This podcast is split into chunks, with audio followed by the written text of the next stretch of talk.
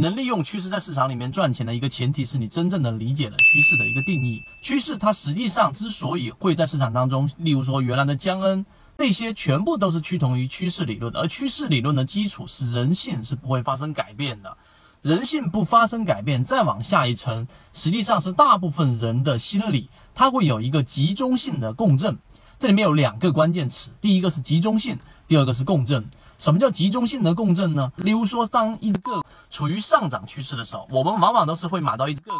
然后可能是已经起来了第一波，对吧？然后呢，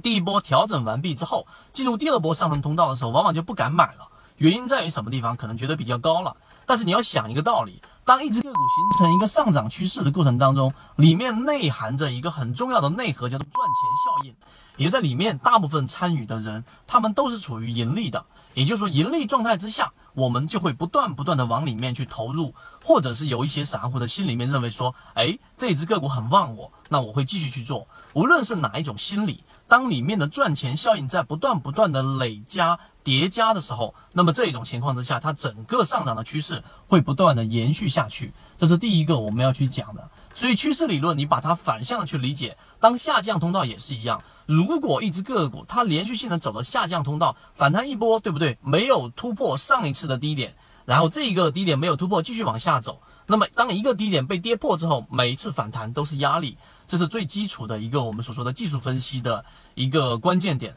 所以当一只个股如果里面的赚钱效应在不断不断不断的去减弱的时候，你的每一次投资都是亏钱的时候，那么这种反向的效应就会不断的累加，这就形成了下降趋势。这是第二个趋势理论这一套是绝对没有说。啊，我们要放弃它的，而散户必须要依赖于趋势，这是第一个。第二个，那么在我们实战运用过程当中呢，我们往往要去注意几个关键点。第一个，我们要去做波段，在一个上升通道过程当中的波段是非常关键的。第二个系统就是我们要去留意下方的资金，也就是说你只看趋势是不够的。就像我们之前老是说的这一个比喻，你只看一把火烧得多旺，你却从来不看下面的干柴有没有续上，那么这一把火随时都可能会被熄灭。所以我们要看的是下方的一个资金。第三个，当这些都理解之后，我们还要从一些背后的数据去了解里面这只个股参与的股东人数的变化，到底是主力资金在往里面进，还是游资在往里面进，还是散户在往外卖，这些都是我们要去理解的。